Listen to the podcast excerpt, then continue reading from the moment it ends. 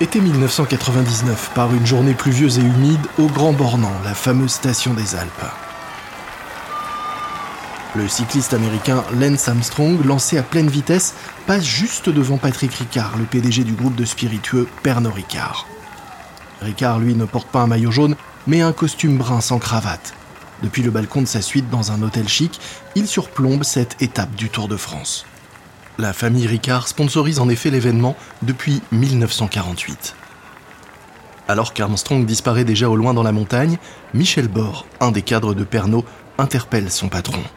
Euh, Patrick, est-ce qu'on pourrait parler d'Havana Club maintenant? Bord dirige la filiale de Pernod Ricard aux États-Unis.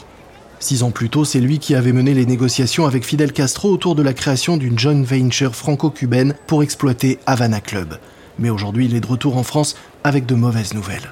Toute l'équipe aux États-Unis me pousse à laisser tomber le dossier Havana Club. Depuis qu'on a dû abandonner les poursuites, ils pensent qu'on n'arrivera pas à récupérer les droits de la marque aux États-Unis. Patrick Ricard prend une profonde inspiration, agrippé à la balustrade du balcon de sa suite. Cela fait 4 ans qu'il se bat contre Bacardi pour conserver le droit d'exploiter la marque Havana Club aux États-Unis. Car sans cet accord, Pernod Ricard ne peut pas vendre son rhum sur le sol américain, du moins pas tant que l'embargo contre Cuba n'est pas levé. Patrick Ricard regarde les cyclistes passer à ses pieds tout en fulminant. Attends Michel, t'es en train de me dire que des gens au sein de notre entreprise souhaitent que nous abandonnions? Non, pas un abandon, mais ils voudraient que nous nous battions d'une autre façon. Ils disent que les consommateurs américains, du fait de l'embargo, n'ont finalement jamais entendu parler de Havana Club. Quel intérêt alors de dépenser des millions en procès pour cette marque?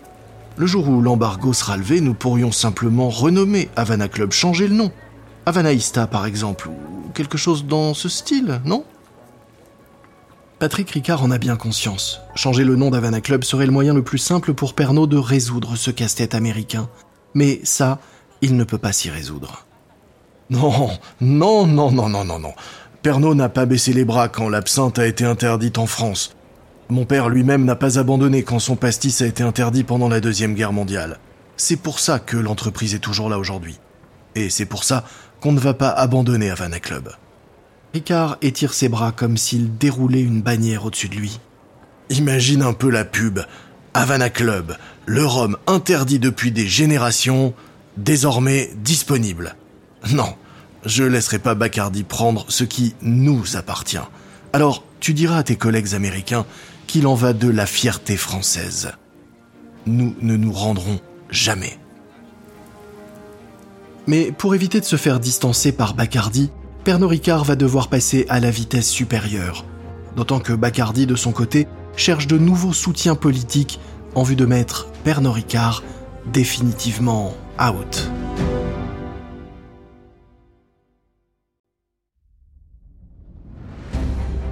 Vous écoutez Guerre de business de Wandery.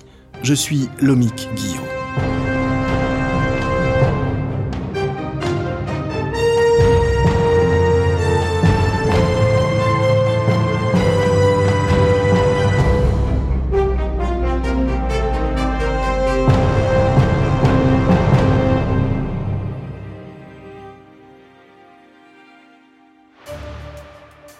Dernier épisode, nous vous avons raconté les manœuvres de Bacardi à Washington pour tenter de prendre l'ascendant dans le combat pour le contrôle de la marque Havana Club aux États-Unis.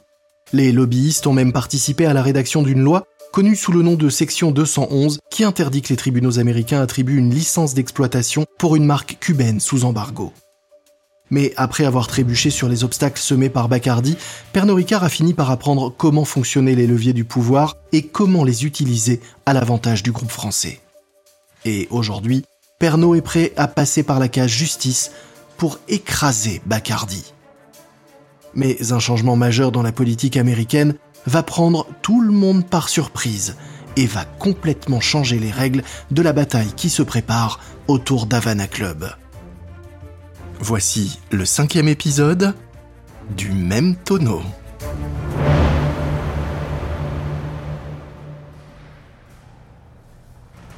Nous sommes en novembre 2001.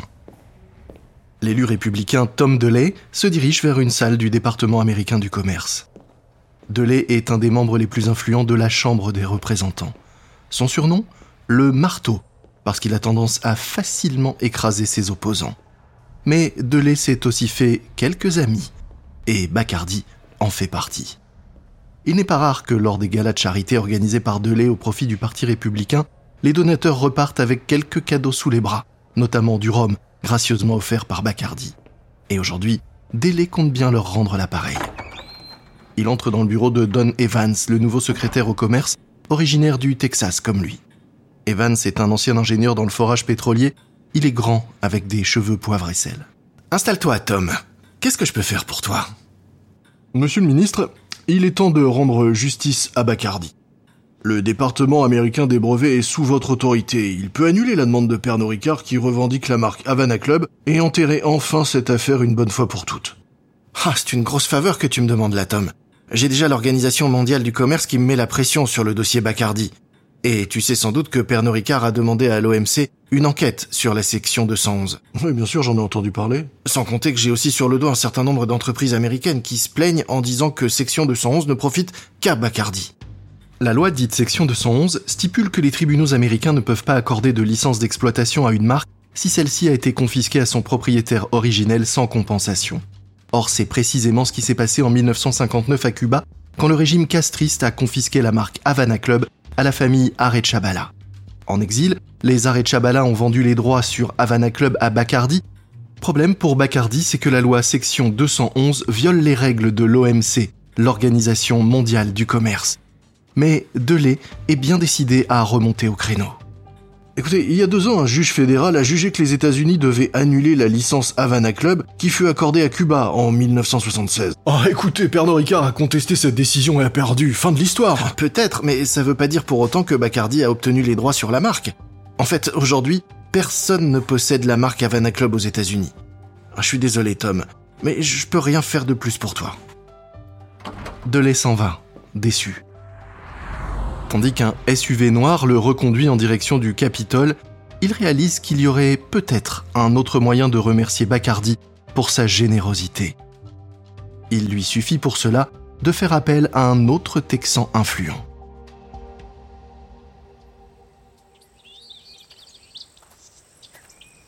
Tallahassee, en Floride, avril 2002. Jorge Rodriguez Marquez, le président de Bacardi pour les États-Unis, flâne sous un chêne recouvert de mousse espagnole. Il patiente en attendant l'arrivée du gouverneur de Floride, Jed Bush, avec lequel il a rendez-vous. Car la situation commence à se tendre et devenir compliquée pour Bacardi. L'OMC a décrété que la loi section 211 devait être amendée afin de ne pas s'appliquer uniquement à Cuba. Et du coup, au Congrès, on débat même autour de l'idée de révoquer totalement cette loi. Mais Bacardi pense toujours pouvoir mettre des bâtons dans les roues de Pernod Ricard. Rodriguez Marquez et Bacardi sont tous les deux de généreux donateurs dans la campagne du sénateur Bush. Aussi, quand ce dernier arrive, Marquez se permet d'aller directement droit au but avec lui. Gouverneur, Bacardi a besoin de votre aide. Ces bureaucrates de Washington jouent le jeu de Fidel Castro et de Ricard. Et que voulez-vous dire? Eh bien, prenons par exemple le Bureau de contrôle des avoirs étrangers, l'OFAC. Vous connaissez? Oui, ce sont eux qui veillent au respect de l'embargo sur Cuba. Exactement. Eh bien, en 1996, ce bureau a refusé de transférer à Pernod Ricard la licence de marque Havana Club qui avait été accordé au gouvernement cubain en 1976. Pour eux, Pernod Ricard n'avait pas donné toutes les informations sur la façon dont il faisait des affaires avec Cuba. Mhm, d'accord, et donc? Eh bien, Pernod Ricard a rempli un nouveau dossier pour demander une nouvelle fois le transfert de la marque. Mais nous pensons que l'OFAC ne devrait pas revenir sur sa décision de 1996. Et en quoi puis-je t'aider? Nous avons besoin de quelqu'un d'influent qui serait à même de persuader à la fois l'OFAC et le Bureau des brevets de ne pas interférer dans cette affaire. Quelqu'un qui rappelle que la loi dit qu'ils ne doivent pas autoriser le transfert de marque et qu'il faut même annuler le dépôt de marque obtenu par le gouvernement cubain en 1996. Ce que Marquez est en train de dire au sénateur, c'est ne laisser personne toucher à section 211 et protéger les intérêts de Bacardi. Ok, Jorge, je vais faire mon possible. Allô, Jorge à l'appareil. Nous sommes à l'été 2004 et le patron américain de Bacardi, Jorge Rodriguez Marquez, vient de répondre à l'appel d'un de ses lobbyistes depuis Washington. Mauvaise nouvelle, Jorge. Le bureau des brevets a refusé d'annuler la licence d'exploitation détenue par Cuba et par Pernod Ricard. Quoi? Pardon Mais le gouverneur Bush était censé intervenir directement en notre faveur auprès de la direction du bureau? Eh ben, il faut croire que ça n'a pas suffi. On s'attend donc à ce que Pernod Ricard vienne réclamer la marque à tout moment.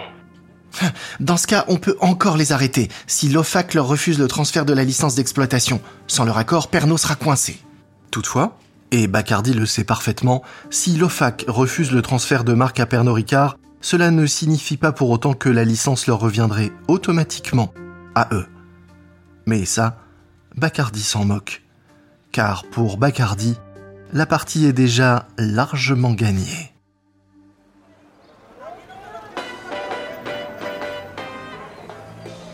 Nous sommes à La Havane durant le bouillonnant été 2006. Le ministre cubain des Affaires étrangères sirote son expresso cubain en terrasse. Il est en train de lire le Miami Herald du jour lorsqu'un article à propos de Bacardi retient toute son attention et le met rapidement hors de lui. Il court vers son bureau et appelle immédiatement Philippe Coutin, le responsable des opérations cubaines de Pernod Ricard. Les consommateurs américains se sont fait rouler. Je viens de dire à l'instant dans le journal que Bacardi venait de lancer son rhum Havana Club en Floride. Mais comment peuvent-ils l'appeler Havana Club? En plus, leur rhum vient de Porto Rico. Comment? Eh bien, c'est un habile coup marketing de Bacardi. Alors que la marque Havana Club s'étale en gros sur le devant de l'étiquette, à l'arrière, on peut lire en tout petit Made in Puerto Rico. Bacardi trompe les consommateurs en leur faisant croire que leur rhum vient de Cuba comme le nôtre. Non, c'est du grand n'importe quoi. C'est sûr, c'est encore une de ces manœuvres malhonnêtes de Bacardi. Mais s'ils ont recours à ces méthodes douteuses, c'est parce qu'ils ont trop peur. Ils ont peur qu'on leur rafle le marché américain en proposant un meilleur rhum que le leur. Hum, j'ai de plus en plus de mal à y croire. Ayez confiance, nous allons les battre en justice, puis nous récupérerons tous leurs consommateurs. Septembre 2006 à Miami, par une nuit sans lune. Amparo, où est-ce qu'on a mis la grenadine? Ramon Arechabala, l'ancien directeur des ventes de Havana Club à Cuba, en exil depuis que le régime de Castro a nationalisé sa marque, prend un apéritif à l'extérieur avec sa femme, Amparo. Ramon a 70 ans et il est désormais à la retraite. Il se prépare à un cocktail El Presidente, une sorte de martini à base de vermouth, de liqueur d'orange, de grenadine et de rhum. Havana Club, bien sûr. Amparo, aujourd'hui c'est un grand jour. Enfin, après toutes ces années, je peux profiter de mon jardin avec un verre de Havana Club. En effet, Bacardi, avec l'aide de la famille Arechabala, vient tout juste de relancer Havana Club aux États-Unis. Bacardi s'est dit que puisque plus personne ne possédait la marque Havana Club aux États-Unis, alors autant se servir et se l'approprier. Ramon goûte une petite gorgée de son verre. Mmh. Il a exactement le même goût qu'avant. Peut-être même qu'il est encore meilleur, car il a un goût de liberté en plus. Alors qu'il fait tourner le liquide dans son verre, il tire une longue bouffée de sa cigarette. Tu sais, Amparo, autrefois notre famille était puissante. Nous comptions à Cuba. Fret, canne à sucre, rhum, tout ça c'était à nous. Et Castro nous a tout pris. Il a volé notre entreprise, il a tout saisi, tout ce qu'on possédait. Mais ça, il n'a pas pu nous le prendre. Ramon attrape la bouteille de Havana Club et l'attend à bout de bras vers le sud, vers Cuba. T'auras jamais notre recette, fidèle. Tu mettras pas tes sales mains sur le vrai Havana Club, enfoiré. Fidel Castro n'a peut-être pas la recette des Arechabala. En revanche, les Cubains ont quelque chose que les Américains aimeraient vraiment avoir. Et alors qu'à Washington comme à la Havane, des changements de politique ont lieu, les dirigeants cubains se disent prêts à négocier. Mais leurs conditions semblent totalement inacceptables.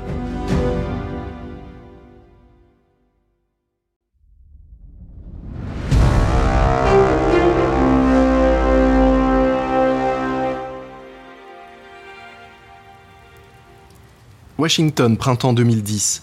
Dehors, le temps est froid et brumeux. Mais dans une des salles de réunion du Congrès, la météo, elle, est carrément orageuse.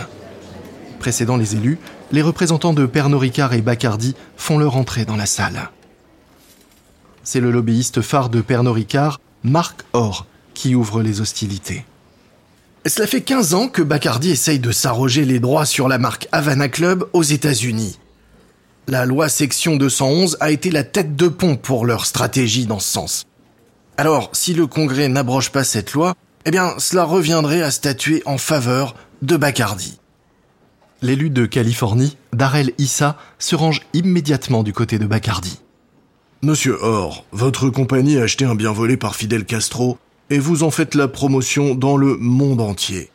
Le reste du monde vous laisse peut-être faire avec complicité, mais ce n'est pas pour autant que vous pourrez faire la même chose ici, en Amérique, même si c'est ce que vous nous demandez. Les gouvernements ont le droit de nationaliser des propriétés, avec simplement l'obligation de verser une compensation aux propriétaires. Bon, c'est vrai, c'est pas ce qui s'est passé à Cuba, mais cependant la famille Arechabala avait la possibilité de faire reconnaître ses droits sur la marque Havana Club. Tout ce qu'ils avaient à faire, c'était d'envoyer une demande au gouvernement des États-Unis. Mais ça, ils ne l'ont jamais fait. Alors, puisqu'ils n'ont pas entrepris ces démarches toutes simples, on peut considérer qu'ils ont renoncé à leurs droits. Oh, monsieur Or, en vous écoutant, on croirait entendre directement Raoul ou Fidel Castro. Et Pernod Ricard gagne bien de l'argent à partir de ce que le régime cubain a volé. Pour l'instant, la loi semble donc être du côté de Bacardi. Il faudrait vraiment que Ricard sorte un as de sa manche pour espérer l'emporter dans cette partie sur Bacardi. Mais justement, la chance est sur le point de tourner.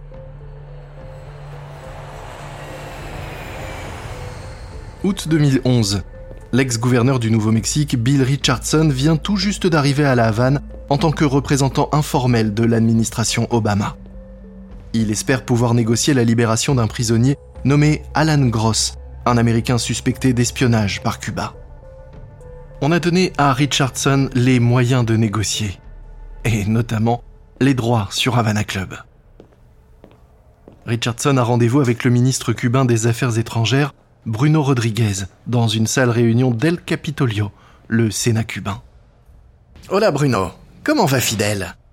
Ah, Vous savez, Fidel a ses bons et ses mauvais jours, mais il semblerait bien qu'il vive jusqu'à 100 ans. Richardson n'en est pas à sa première visite.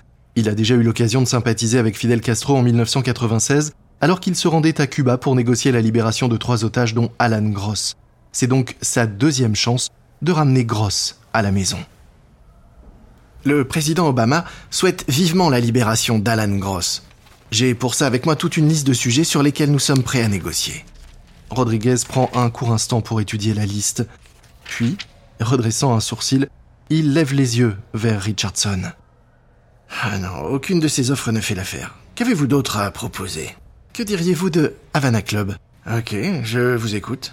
L'OFAC, le Bureau de contrôle des avoirs étrangers, fait barrage au transfert de la marque Havana Club depuis des années. Mais le département d'État peut faire pression sur l'OFAC pour qu'il donne son feu vert. Ensuite, Pernod Ricard et Cuba pourront enfin récupérer la marque Havana Club aux États-Unis, marque qui je crois est convoitée par Bacardi. C'est intéressant.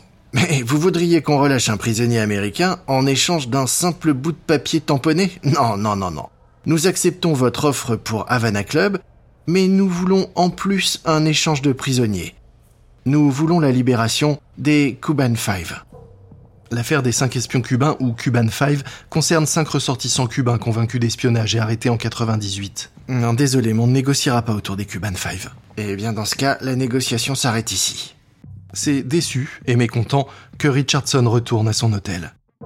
Sans même le savoir, Pernod Ricard était à deux doigts d'obtenir ce que des années de tractation et de lobbying n'avaient pas réussi à décrocher les droits d'exploitation de la marque Havana Club aux États-Unis.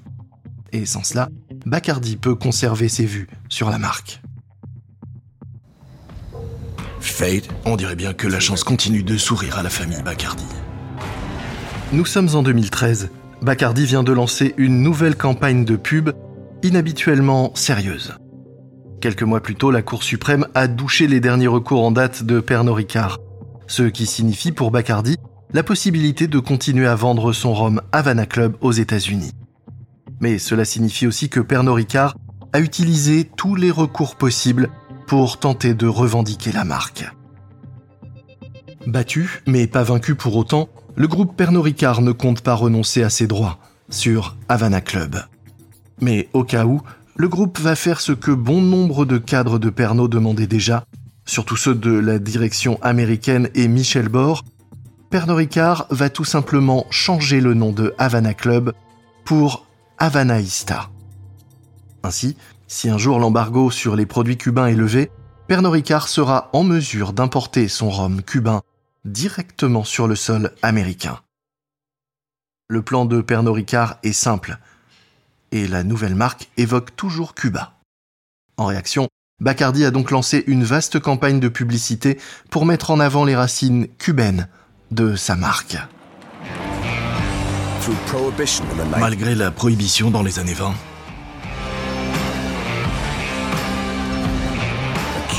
la révolution cubaine des années 50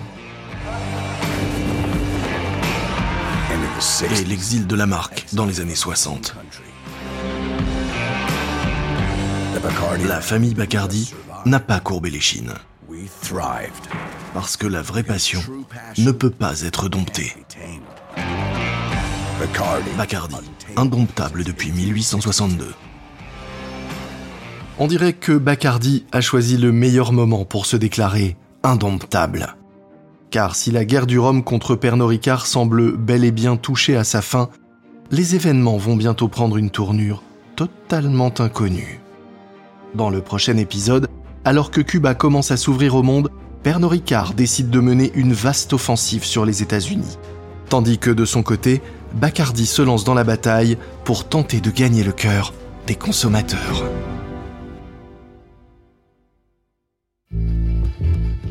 Vous venez d'écouter le cinquième épisode de Guerre de Business, Bacardi contre Pernod Ricard, de Wandery. Une précision à propos des dialogues entendus dans cet épisode, il s'agit de reconstitution car bien sûr nous ne pouvons pas savoir ce qui s'est dit exactement. Mais sachez que ces scènes se basent sur un sérieux travail de recherche et de documentation. Je suis Lomic Guillot. Ce programme a été enregistré en version originale par David Brown. Joseph Guinto est l'auteur de cet épisode. Karen Lowe est notre rédactrice en chef et productrice. Montage et production sonore Emily Frost. Sound design Kyle Randall. Coordination de production Emily Kunkel. Productrice associée Kate Young. Production Dave Schilling. Nos producteurs exécutifs sont Jess Stradburn, Jenny Lower Beckman et Marshall Lewy. Créé par Hernan Lopez pour Wandery.